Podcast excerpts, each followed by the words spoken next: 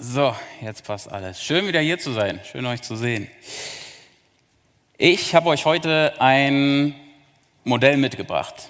Und zwar gab es einmal einen gewissen Edwin Abbott, den Namen müsst ihr euch nicht merken, der hat im letzten Jahrhundert gelebt.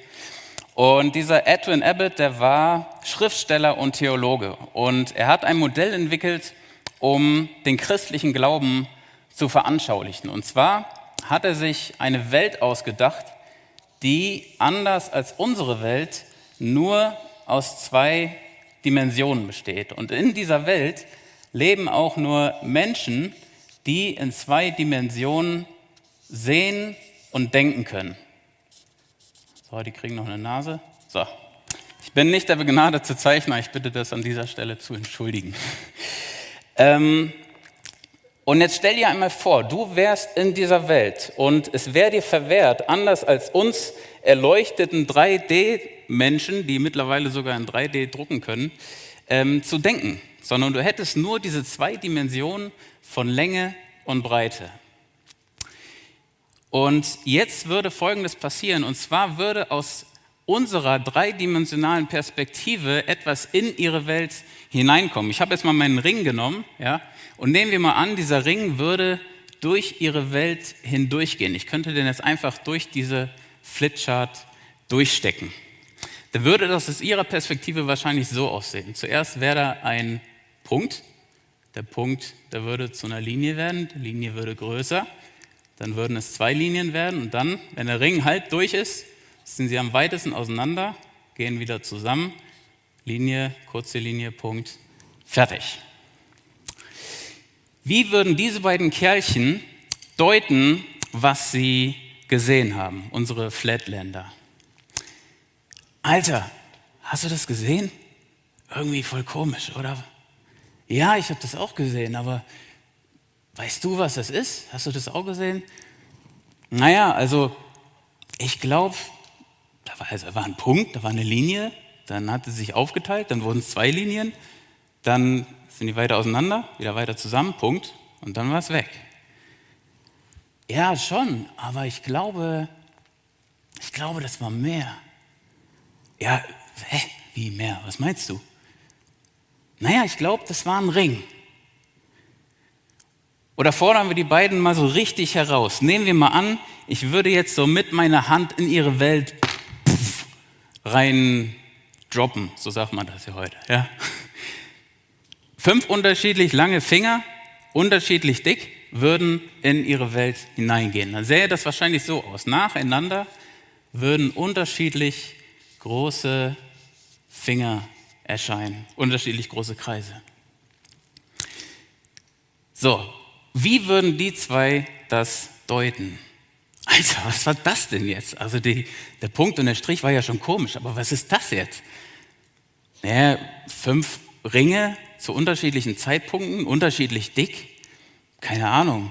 Was denkst du? Na, ich glaube, die stehen in einem Zusammenhang. Ja, was, was ist denn so mit Zusammenhängen? Was, was ist denn bei dir los? Naja, ich glaube, das war die Hand von Jojo.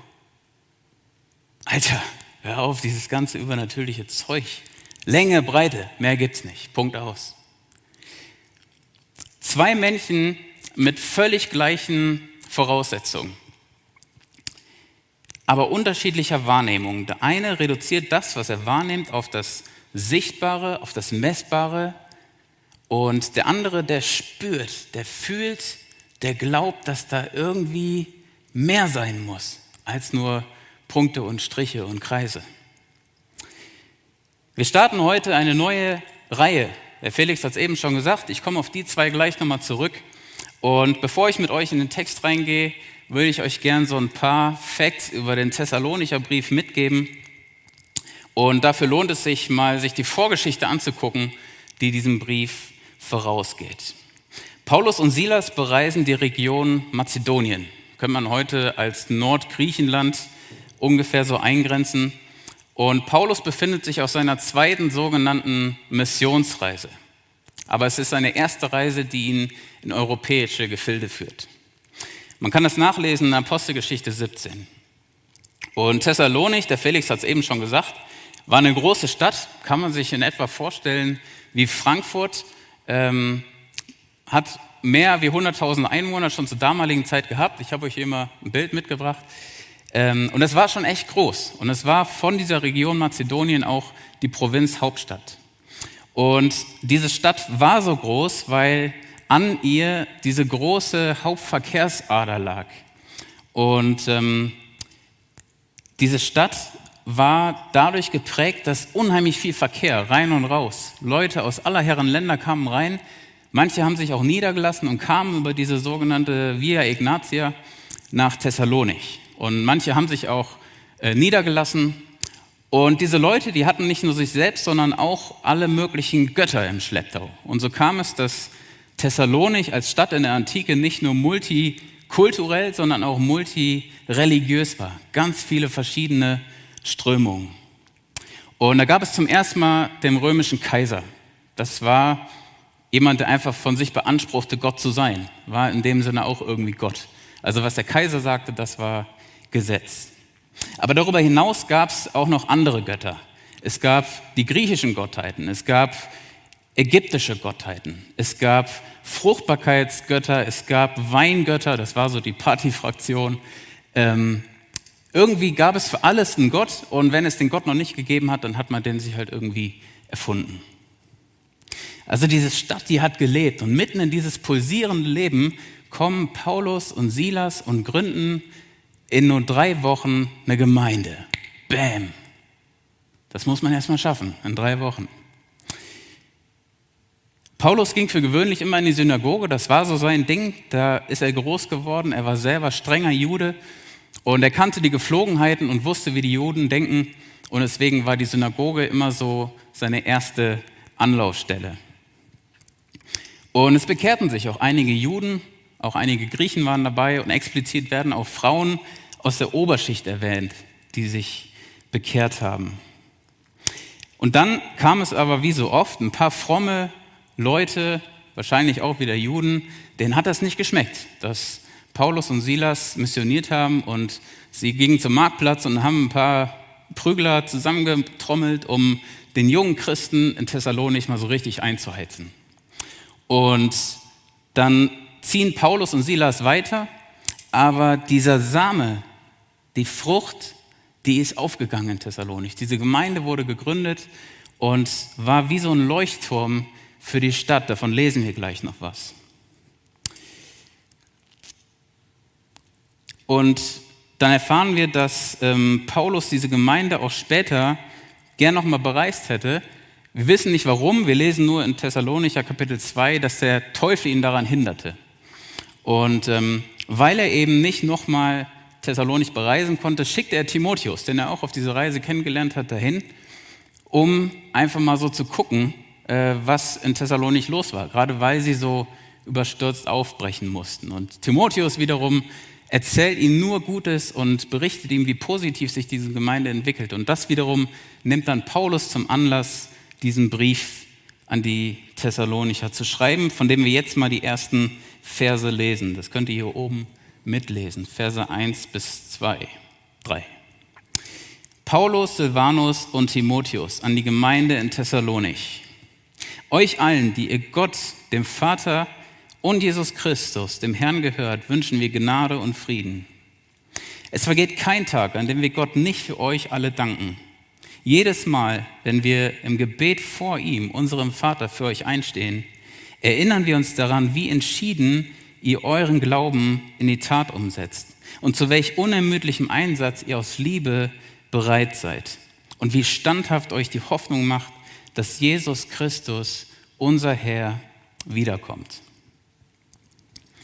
Wenn man sich mal so ein bisschen mit Paulus auseinandersetzt, dann wird man erleben, dass er nicht unbedingt die Sorte Mensch war, die so ausgeglichen in sich ruht. Paulus, das war so ein, so ein 150-Prozent-Typ, radikal vom Kopf bis Fuß und er war leidenschaftlich, das zeichnete ihn aus. Und genauso radikal, wie er damals erst diese junge Gemeinde verfolgt hat, genauso radikal eifert er jetzt nach einer sehr imposanten Begegnung mit Jesus, Apostelgeschichte 9, wenn ihr das nachlesen wollt, für die Ausbreitung dieser Bewegung und dieses Evangeliums. Und er zögert nicht, sehr deutliche Worte anzuschlagen, wenn er Gemeinden schreibt, die vom Weg abkommen, die falsche Wege einschlagen, die wieder irgendeinen Blödsinn machen, dann findet er sehr deutliche Worte. Und umso erstaunlicher ist es, dass er hier an dieser Stelle sehr, sehr positiv von den, Ephesern, äh, von den Thessalonichern spricht. Und es zeigt schon, dass sie wirklich begriffen hatten, um was es ging. Und damit auch wir heute einmal mehr, vielleicht sogar erstmals begreifen, um was es geht, möchte ich mit euch gerne noch mal ein paar Gedanken aus diesem Text aufgreifen. Allem voran stellt Paulus den innigsten Wunsch nach Gnade und Frieden. Das sind beides Dinge, die damals und auch heute wir in dieser Welt vergeblich suchen. Gnade und Frieden, das sind nur Dinge, die Gott allein geben kann, die absolut göttlicher Natur sind. Und Paulus betet intensiv für diese Gemeinde, wie gesagt, weil er so unverhofft abreisen musste. Und im Gebet, da bittet er oft für Gemeinden, aber hier dankt er für die Thessalonicher. Er dankt für ihren entschiedenen praktischen Einsatz bei der Umsetzung des Glaubens, für unermüdlichen Einsatz da, wo sie am Werk sind, da, wo sie versuchen, Licht und Salz zu sein. Und er dankt für eine gelebte Hoffnung, die sich aus der Tatsache nährt, dass Jesus bald wiederkommen wird. Und das sind zwei Schwerpunkte, die sich in diesem Brief ganz klar entdecken lassen. Zum einen dieser vorbildliche Lebensstil der Thessalonicher und zum anderen die Hoffnung darauf, dass Jesus wiederkommen wird. Und mit dieser Wiederkunft ist gemeint, dass wenn Jesus wiederkommt, alle Lebenden, aber auch schon alle Toten mit ihm gemeinsam zusammen im Himmel sein werden, bei ihm sein werden. Wie das jetzt im Einzelnen aussieht, darüber haben sich Theologen schon seit Jahrtausenden die Köpfe zerbrochen und seht es mir nach, wenn ich da nicht heute näher darauf eingehe. Aber so viel sei gesagt, auf diese Wiederkunft, auf dieses Wiederkommen von Jesus fiebert diese Gemeinde hin und ist voller Hoffnung. Und für uns heute Abend ist die viel spannendere Frage, die uns umtreiben sollte, ist das so? Ist es bei mir so? Macht mich das hoffnungsvoll? Das entspricht so ihm hier. Ja, er hat den Blick nach oben und er hat irgendeine Ahnung, dass da mehr ist. Die andere Alternative ist Gleichgültigkeit. Den habe ich jetzt noch nicht gemalt, das ist der hier. Ja, der steht hier so ein bisschen und er sagt, lass mich mit in Ruhe. Mein Fortnite-Upgrade ist gerade wichtiger. Oder, nee, keine Ahnung, ist er 2D, der spielt Tetris. Ja. Ähm, und dann gibt es den dritten, das ist der hier. Und der ist jemand, der Ignoranz lebt. Er kann es nicht oder er, er will es nicht wahrhaben, was er da eben gesehen hat. Und das mit diesen Punkten und Strichen, das gibt ihm irgendwie nichts. Irgendwie kann ich das nicht glauben. Muss ich aber auch gar nicht. Weil so wie ich lebe, da geht es mir gut. Hier, ich lebe in meinem kleinen Viereck und irgendwann ist das Leben vorbei. Und dann gibt es keine Ringe und keine Finger und keine Kreise mehr und dann lande ich in der Kiste und dann ist alles gut. Und zur damaligen Zeit war das hier so das Mindset von den Thessalonichern. Das römische Reich mit dem Kaiser, das war das, was sie kannten. Und darüber hinaus, das hat ihr Leben nicht besonders tangiert. Bis zu dem Zeitpunkt, als Paulus und Silas, zwei dahergelaufene Nachfolger eines jüdischen Rabbis, ankamen und den Leuten in Thessalonich gesagt haben, Freunde, da ist mehr für euch drin. Voll und ganz in dem sein, was Gott macht. So habe ich die Predigt mal genannt. Können wir eine Folie weitermachen. Voll und ganz in dem, was Gott macht, weil Gott einiges tut, auch wenn wir es nicht direkt sehen. Voll und ganz in dem, wo Gott am Wirken ist. Aber Gott, er wirkt in seiner Vollmacht nicht immer so offensichtlich, dass wir es sehen können. Manchmal ist seine Vollmacht noch so ein bisschen hinterm Berg verborgen, aber dann auf einmal kommt sie in unser Leben hinein.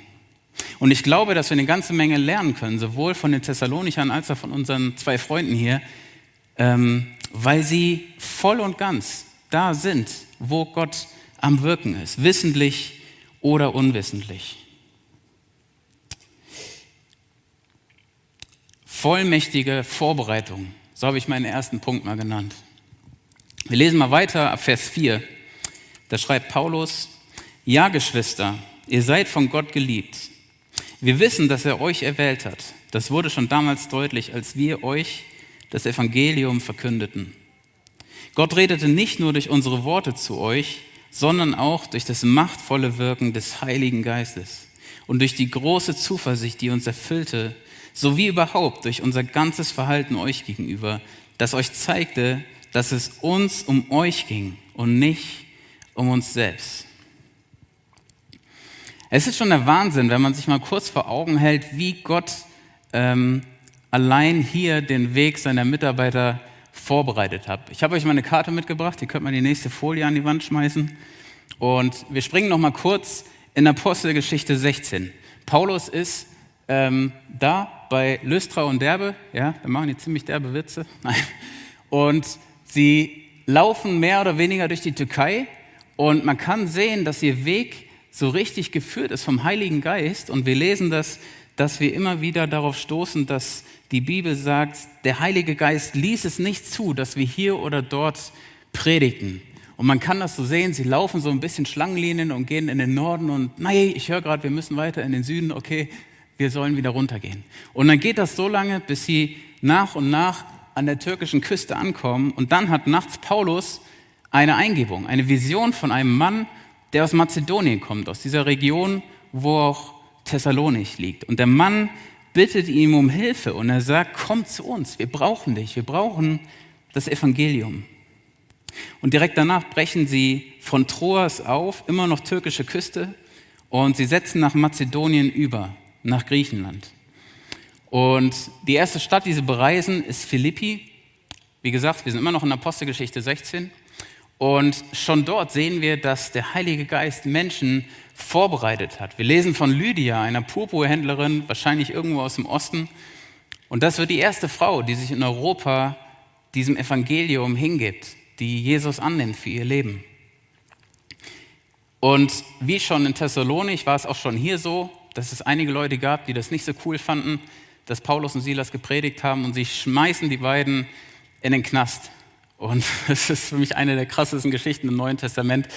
Die beiden fangen an mit Lobpreis und bam, nachts um 12 Uhr fallen die Gefängnistüren aus den Angeln und die beiden sind befreit. Der Gefängniswärter will sich schon in sein Schwert stürzen und Paulus sagt noch, nein, nein, nein, nicht, du bist schuld. Gott hat uns hier befreit. Und dieser Gefängniswärter bekehrt sich mit seiner ganzen Familie gerade auch noch. Saukrasse Geschichte. Und danach geht es direkt weiter und den Tag drauf reisen sie nach Thessalonich, um dann dort zu sein, wo wir jetzt sind. Ich weiß nicht, wie du heute Abend hier nach Dillenburg gekommen bist. Ich glaube, bei euch zu Hause der Weg aufs Sofa war nicht ganz so kompliziert. Aber auch bei mir, es war nicht sonderlich spektakulär. Ich bin in Breitscheid losgefahren, bin in mein Auto gestiegen und bin nach Dillenburg gefahren. Da war nicht irgendeine Wolke, die mir gesagt hat, nein, fahr nicht über Haiger, du musst über Burg fahren oder sonst irgendwas. Also es war relativ unspektakulär. Aber der Weg, den Gott hier für Paulus und Silas vorbereitet hat, ist so eindeutig vom Heiligen Geist geführt. Und er bereitet die beiden auf wundersame Weise schon auf das vor, was kommen soll. Und er bereitet auch die Bewohner in Thessalonich vor. Gott redet nicht erst durch Paulus und Silas, sondern er hat schon viel früher den Boden aufgelockert, mit der Hacke bearbeitet, geistlich gesehen, damit auch hier dieser Same auf fruchtbaren Boden fällt. Und durch das vollmächtige Wirken des Heiligen Geistes hat Gott schon längst Einzelne erwählt, mit denen er durchstarten möchte. Und er ist ihnen nahe gekommen. Manche haben es vielleicht nicht mehr gemerkt und andere spürten, dass Gott in seiner Vollmacht am Werk ist. Sie konnten das noch nicht so genau einordnen, aber sie wussten, sie hatten eine Ahnung, dass Gott den Menschen nahe kommt. So wie wenn ich jetzt hier mal ganz nah an die zwei rangehen würde. Ja, schieb's mal quer. Also ich gehe ganz nah ran und ich bin über dem einen und der andere sagt, hey Alter, merkst du das? Da ist irgendwas. Und der andere so, ja, nee, was denn? Ja, ich glaube, ich glaube, das ist die Hand von Jojo. Also es ist übertrieben, äh, bildlich gesprochen. Ja, ihr versteht, was ich meine. Und weißt du was? Gott bereitet auch dich vor. Gott arbeitet an dir. Du, der du hier sitzt, du, der du zu Hause vom Monitor sitzt. Und es hat einen Grund, dass du heute Abend hier bist. Und der Grund bin weder ich, noch der coole Lobpreis, noch die Moderation, noch sonst irgendwas. Der Grund ist, dass Jesus an dir arbeitet und dich vorbereitet hat und dich genau hier heute Abend sitzen haben möchte. Und dabei ist es völlig egal, ob du schon seit Jahren mit dabei bist im Glauben oder ob du gar nichts vom Glauben wissen willst oder es dir so wie ihm geht. Du kannst es irgendwie für dich nicht annehmen. Das mit den Kreisen und Strichen, das ist dir irgendwie zu viel. Das ist dir too much. Und genauso wie Gott nicht nur durch Paulus spricht, genauso spricht er jetzt auch nicht nur durch mich, sondern schon sehr viel früher. Der Heilige Geist ist jetzt in diesem Moment hier im Raum. Und er war schon bei dir, als du heute Morgen aufgestanden bist. Und er war schon bei dir, als du entstanden bist, als du geboren wurdest. Die Frage ist, lässt du das zu? Bist du offen dafür, dass da jemand ist, der dir eine neue Dimension offenbaren will? Oder fühlst du dich wohl in deinem kleinen Viereck? Ohne irgendwas Komisches außerhalb davon. Ich glaube, ein Grund dafür, warum wir Gott so wenig erleben, ist der, dass wir ihm so selten gestatten, zu wirken in unserem Leben. Hey Gott, wenn es dich gibt, dann, dann zeig mir das doch mal. Dieses Gebet, das macht nur dann Sinn, Sinn, wenn wir auch mit ihm rechnen. Wenn ich ihm fünf Sekunden meiner ach so kostbaren Lebenszeit gebe, und er sich danach nicht in einem fulminanten Erdbeben mir offenbart, ja, dann lebt er wohl irgendwie doch nicht in mir. Hey, sorry, Gott ist immer noch derjenige, der den Zeitpunkt bestimmt. Und Gott ist derjenige, der sich auf seine Art und Weise offenbart. Das sind nicht wir. Wir können nicht den Zeitpunkt bestimmen. Und ja, er kann sich in Form eines fulminanten Erdbebens offenbaren. Lest mal das Alte Testament, da hat er noch ganz andere Formen gewählt. Aber ich glaube, dass sich der Heilige Geist sehr viel persönlicher, sehr viel unmissverständlicher zeigt durch Menschen, durch Gespräche, durch Begegnung. Und wisst ihr, das Coole am Heiligen Geist ist, das ist nicht, das ist kein Krawallmacher. Der Heilige Geist ist nicht wie der Untermieter, ja, der mit dem Besenstiel gegen die Decke hämmert, weil du mal wieder zu laut deine Mucke aufdrehst, sondern der Heilige Geist ist ein Gentleman. Der Heilige Geist ist ein Gentleman, den kannst du einfach beiseite schieben. Aber er hört nicht auf, vor dir herzulaufen und dir die Türen zu öffnen. Und du kannst durch deine eigenen Türen hindurchgehen, aber wenn du durch die Türen durchgehst, die der Heilige Geist dir öffnet, dann hat der Heilige Geist deine Autorität bekommen, in deinem Leben in Vollmacht zu wirken. Wohlgemerkt zu seiner Zeit, nicht zu unserer. Und dann beginnt er mit dieser inneren Vorbereitung. Manchmal merken wir das gar nicht. Manchmal sind es die vermeintlich dunkelsten Stunden in unserem Leben, die uns den Boden unter den Füßen wegziehen, wo wir auf einmal empfänglicher werden denn je weil wir auf einmal feststellen, dass all unsere selbstgebauten Sicherheiten, all unsere eigenen Türen, durch, durch die wir gerne durchgehen, sich als falsch erweisen oder trügerisch sind. Diese Corona-Zeit, in der wir jetzt leben, klassisches Beispiel. Du kannst den Kopf in den Sand stecken.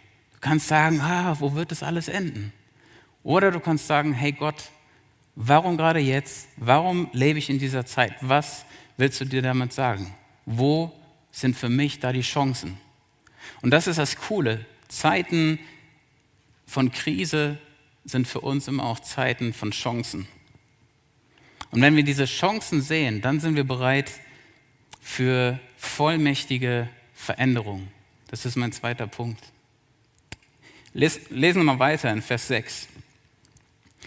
Und ihr habt das Evangelium auch wirklich angenommen, obwohl ihr schweren Anfeindungen ausgesetzt wart.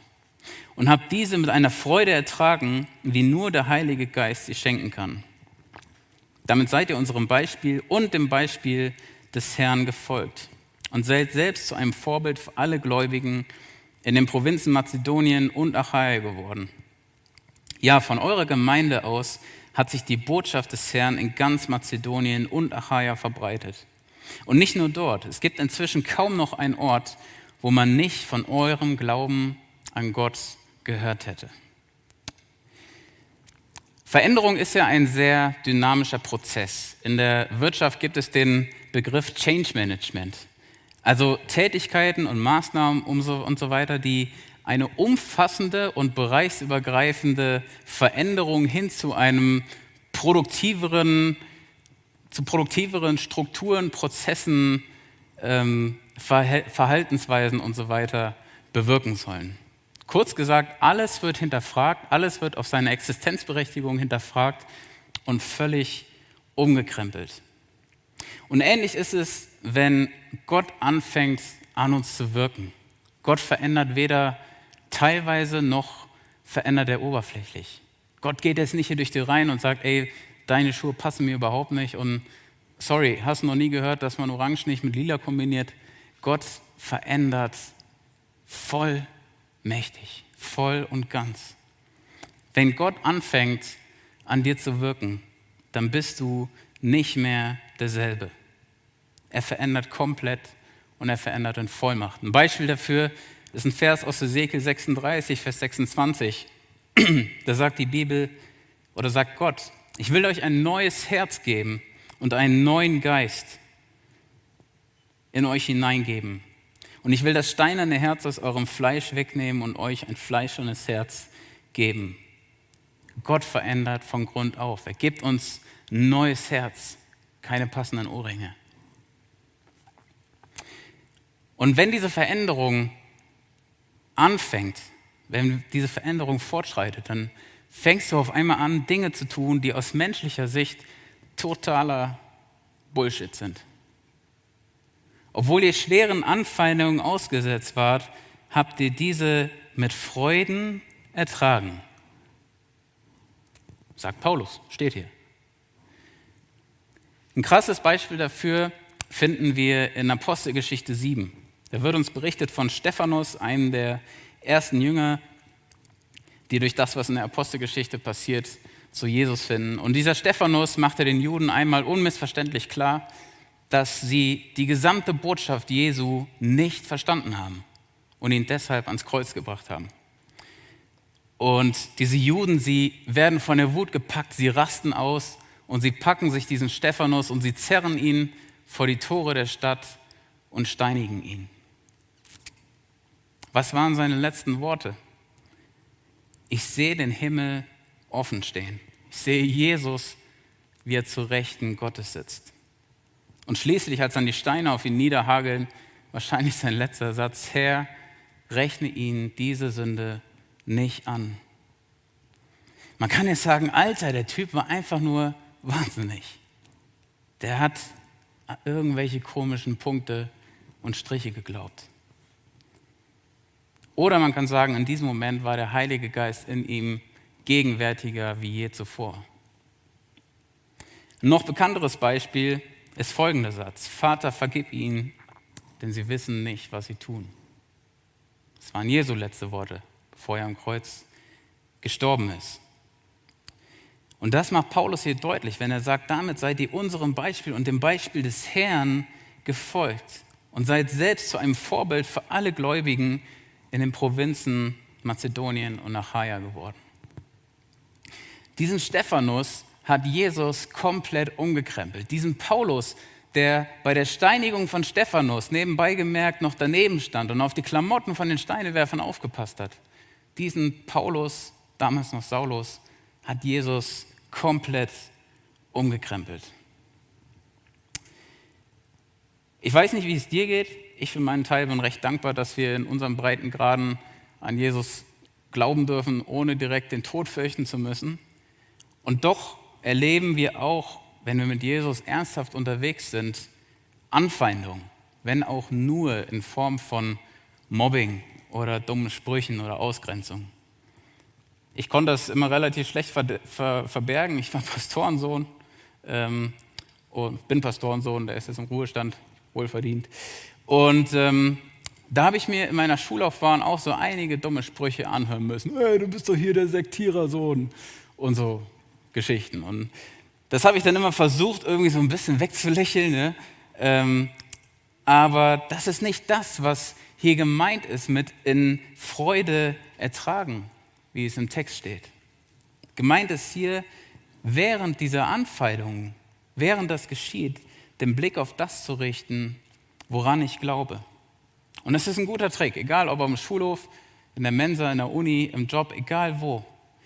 Glaube ich daran, dass am Ende des Tages zählt, was mir irgendeiner auf dem Schulhof oder sonst wo hinterherbrüllt,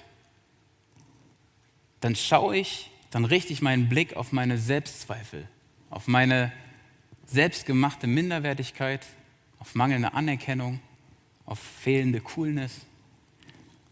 Glaube ich aber daran, dass es einen Gott gibt, dessen ausgesprochene Wahrheiten über mich und mein Leben so viel mehr Gewicht haben als irgendetwas, was irgendeiner sagt, dann richte ich meinen Blick auf das, was von Gott kommt. Und das ist Hoffnung, Freude, Frieden. Das, was Paulus in Thessalonichern gewünscht, wird, gewünscht hat. Jetzt geht mein Headset gerade flöten. Der Punkt dabei ist, diese Dinge dienen nicht dem Selbstzweck. Sie sind nicht dazu da, dass ich mich genügsam und vollgefressen auf mein Sofa lege und sage, so, Füße hoch, jetzt habe ich Frieden, ja, der Abend kann beginnen, Netflix an, sondern diese Dinge sind dazu da, um geteilt zu werden, weitergetragen zu werden. Und wir wissen nicht genau, was die Mazedonier gemacht haben, ob sie angefangen haben, Essen zu verteilen, ob sie einen neuen Satt gegründet haben in Thessalonik, wir wissen nichts. Aber das, was sie getan haben, war so ansteckend, dass bald ganz Griechenland davon erfuhr. Griechenland hat über 2000 Inseln, glaube ich. Das muss man erstmal schaffen, dass ganz Griechenland davon erfährt. Ich weiß nicht, wer da auf die hinterletzte Insel gepaddelt ist. Ja, von eurer Gemeinde aus hat sich die Botschaft des Herrn in ganz Mazedonien und Achaia verbreitet. Und nicht nur dort. Es gibt inzwischen kaum noch einen Ort, wo man nicht von eurem Glauben an Gott gehört hätte. Der hier ist weitestgehend ignorant gegenüber allem, was outside the box ist. Aber der hier, der spürt, da ist irgendwas und das erfüllt mich. Und das erfüllt mich so sehr mit Freude und mit Frieden, dass ich das nicht für mich behalten will, sondern dass ich das meinen Freunden erzähle, dass ich anfange, einen Lebensstil zu leben, der abfärbt, der ansteckt, der Menschen begeistert, der Menschen ins Fragen bringt, Junge, was ist mit dir los? Warum lächelst du die ganze Zeit? Vor allen Dingen dann, wenn du angefeindet wirst.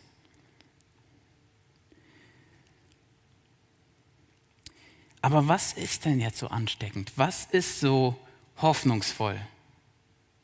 Wir erinnern uns am Anfang, wofür Paulus im Brief gedankt hat. Für entschiedene praktische Umsetzung des Glaubens, für unermüdlichen Einsatz und für gelebte Hoffnung auf die Wiederkunft, Hoffnung auf Befreiung.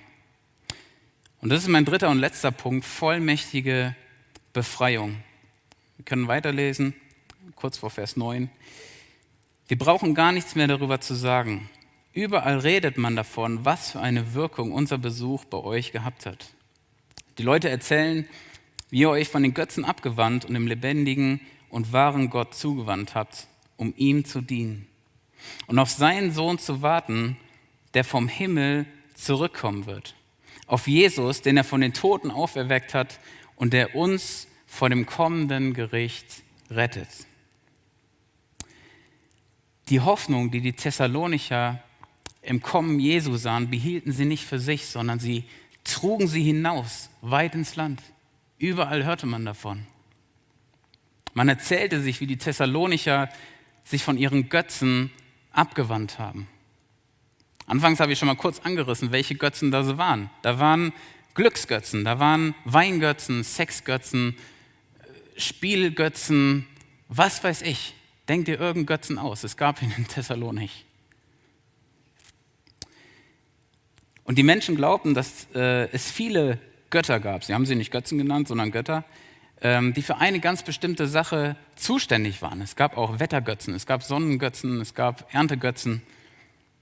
Aber in Wirklichkeit waren es menschengemachte Hirngespinste, die den eigenen ausschweifenden und teilweise auch ganz schön rücksichtslosen Lebensstil legitimieren sollten und die eigenen Bedürfnisse zufriedenstellen sollten. Aber Gott ist der Einzige, der mir wirklich inneren Frieden geben kann. Und zwar bis ins Letzte, bis in mein Innerstes, mein Bedürfnis nach Liebe, nach Angenommensein und nach Erfüllung stillt.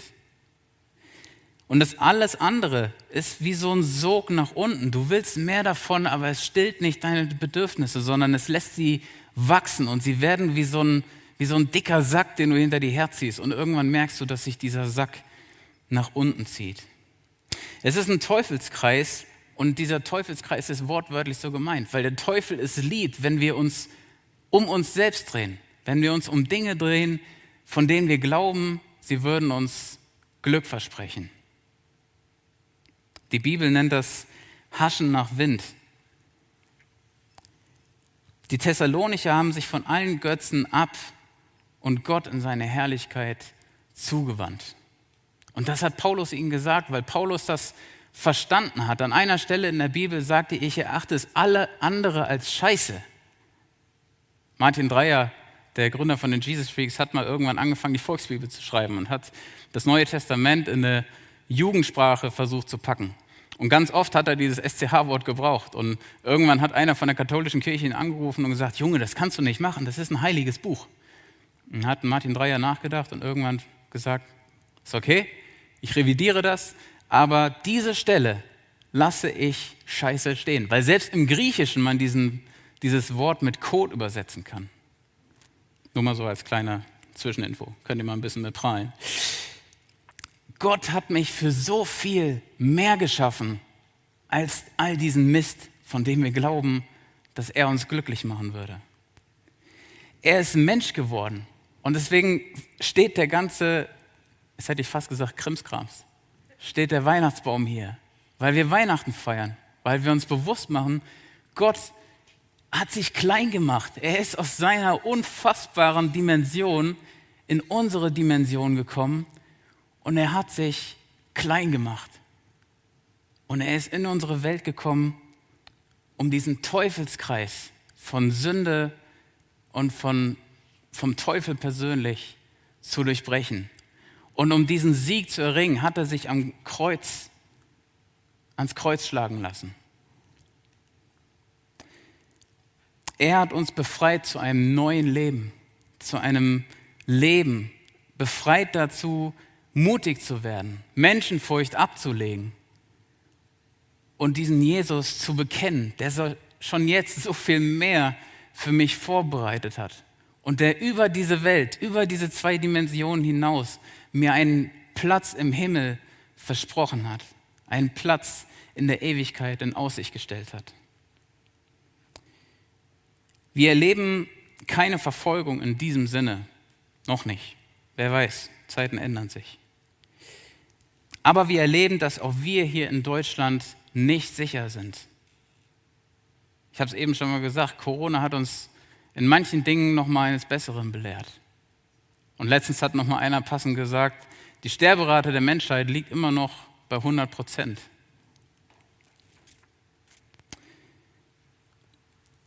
Gott hält mehr für uns bereit als nur diese zwei Dimensionen. Ein Vers in der Bibel bringt es passender wie viele andere auf den Punkt. Viele werden ihn kennen, Johannes 3, Vers 16. Denn so sehr hat Gott die Welt geliebt, dass er seinen eingeborenen Sohn gab, damit alle, die an ihn glauben, nicht verloren gehen, sondern das ewige Leben haben. Jesus wird wiederkommen, hier in unser kleines Viereck. Aber dieses Mal wird er diese zwei Dimensionen aufbrechen und er wird sich als der erweisen, der er wirklich ist. Als der wahre König. soll eine Krone sein im Übrigen.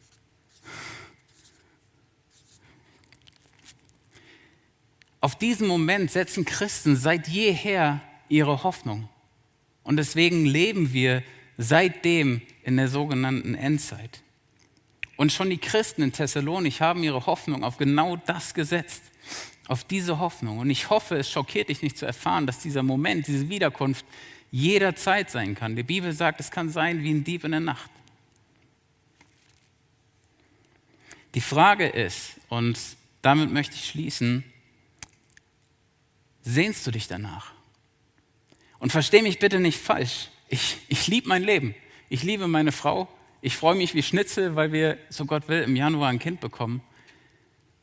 Aber diese Ewigkeitsperspektive zu haben, sich danach zu sehen, dass Jesus wiederkommt, hat nichts damit zu tun, dass ich lebensmüde bin oder so. Im Gegenteil, ich sehne mich nach dem Leben, weil ich genau weiß, dass das Leben, was ich hier auf dieser Erde habe, endlich ist.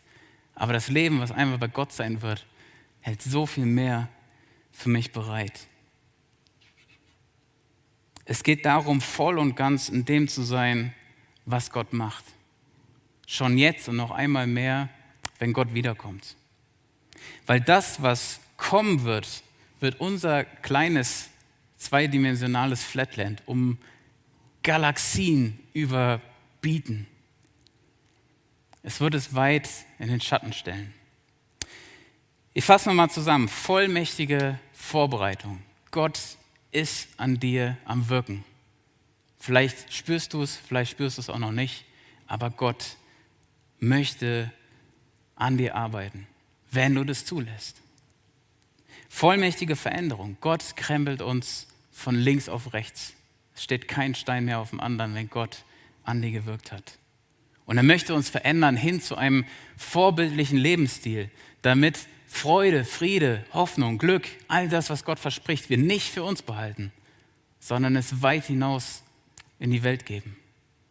Und fang damit morgen in deiner Schule, in deiner Uni damit an vollmächtige Befreiung, weil Gott nicht möchte, dass wir vor die Hunde gehen, sondern Gott möchte, dass wir mit ihm auf dieser Party sein werden, wenn er wiederkommt. Wir werden jetzt einen Poetry Slam sehen und dieser Poetry Slam ist noch mal ein bisschen herausfordernd, weil er in Form von einer Frage so ein bisschen den Finger noch mal in die Wunde legt. Und zwar, wenn Jesus heute wiederkäme, Wäre es das, wonach ich mich sehne?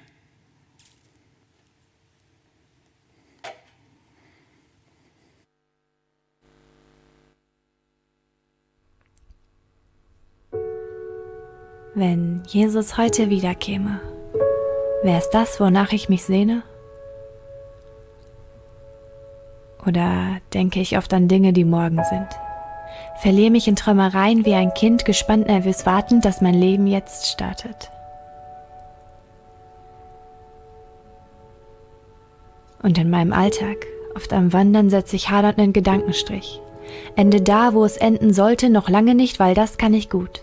In meinem irdischen Hamsterrad spazieren, tägliche Kreise um mich ziehen und den Blick dabei verlieren, dass man als Fremdling eigentlich nicht ruht. Denn da, wo ein Anfang ist, ist auch ein Ende in Sicht. Denn ewig ist dieses Leben hier unten sicher nicht.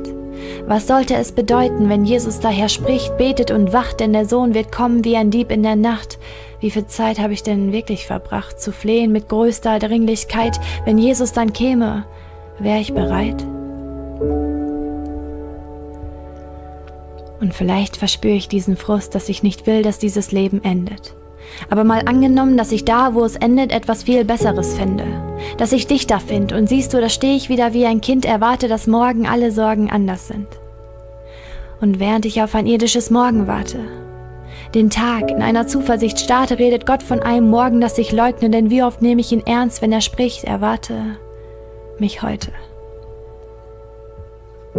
Ich erwarte viel, aber was ich oft nicht erwarte, ist das Ziel ist die Ankunft des Herrn, auch wenn er offenbarte, sie sei nicht mehr fern, stehe ich nicht jeden Tag auf dem Turm meiner Warte, Augen zum Himmel gerichtet, voll Hoffnung, dass der Himmel sich lichtet.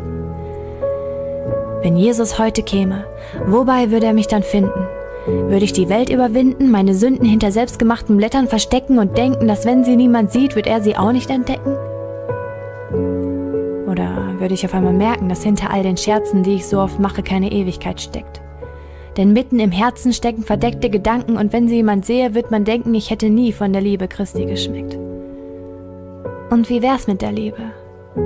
Weil ich auf einmal merken würde, dass ich die Zeit, die noch bliebe, auskosten müsste. Nicht zur Befriedigung meiner Lüste, sondern weil ich im Herzen genau wüsste, dass meine Liebe bis jetzt niemanden in Staunen versetzt und kein Zeugnis dafür gibt, wen meine Seele wirklich liebt. Würden wir Jesus heute erwarten? Wie viele Arten von Projekten würden wir starten, um auf einmal zu bezeugen, dass wir unsere Zeit nicht vergeuden? Ja, wir sind bereit, den Herrn zu erwarten, ruft mir mit Worten, selten mit Taten, denn um ehrlich zu sein, ist meine Sehnsucht nach ihm oft so klein und unweigerlich frag ich mich, wenn ich Jesus doch liebe, wie kann das sein? Denn klingt es nicht fromm, wenn ich singe, Vater, komm und gleichzeitig denke, aber bitte erst am Ende meines Lebens. Denn bis zum Ende meines Lebens will ich einiges erleben und versprochen, auf Umwegen werde ich dir am Ende mein Leben geben. Denn heute verschiebe ich vieles auf morgen, denn die Zeit, die du mir heute gibst, würde ich mir lieber borgen und selber gebrauchen. Aber versprochen, später werde ich missionieren, zerbrochen vor deinem Thron resignieren und endlich kapieren, dass wenn ich dir mein Leben gebe, ich alles gewinne. Später habe ich Christi Sinn. Werde mehr beten und vergeben, nicht jetzt, weil du nicht kommst, denn würdest du kommen, wärst du entsetzt, dass man die Talente, die du uns anvertraust, so wenig schätzt. Später werde ich mehr lieben, mehr für dich geben, öfter deinen Namen bekennen und mich von allen Sünden trennen. Ich weiß zwar, dass es vielleicht damals schon Zeit war, alles zu geben, aber eben weil ich denke, dass du heute nicht kommst, nach 2000 Jahren habe ich meine Talente vergraben, denn ist es nicht besser, wenigstens eines zu haben?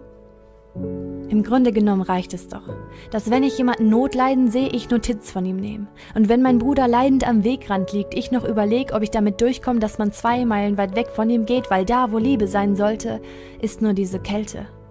Ein bedachtes Schweigen meines Herzens und ich spüre nur selten, dass das Leid meines Nächsten einen Schmerz ist. So ziehe ich gebannt meinen Weg von dann und hoffe, der Herr hat's nicht gesehen. Kommt nicht wie ein Dieb in dieser Nacht, denn ich weiß, dass wenn man Gutes nicht tut, hat man ihn erneut ans Kreuz gebracht. Und Jesus, bevor du kommst, wollte ich eigentlich Karriere machen. Eine Familie gründen und Orte bereisen, denken Menschen doch leis und geben selbst den Beweis, dass wir in unseren Zeiten nicht auf Jesus vorbereitet sind. Bist du ein treuer Knecht? Ist deine Umkehr zu ihm echt oder sagt Gott am Ende, ich kenne dich nicht, denn du liebtest nicht ihn, sondern liebtest dich? Und dann wirst du deinen Lohn empfangen bist ohne den Schöpfer den Weg gegangen, denn er wollte sein dein treuster Freund, doch du sahst ihn nur als bedrohlichen Feind. Obwohl er doch starb, für deine Last hast du dann zuletzt deine Chance verpasst. Drum stell dir die Frage, ist Christus dein König, denn sonst wird er sein, dein Richter auf ewig. Ich denke oft an Dinge, die morgen sind. Verliere mich in Träumereien wie ein Kind, doch ich will nicht mehr unmündig sein. Lebe im Heute, sodass ich meine Zeit nicht vergeude, denn vielleicht holt er uns heute noch heim. Denn diese Welt ist nicht unser ewiger Aufenthalt. Und bis die laute Posaune erschallt, wie würde es sein, wenn wir rufen, Herr, komm bald.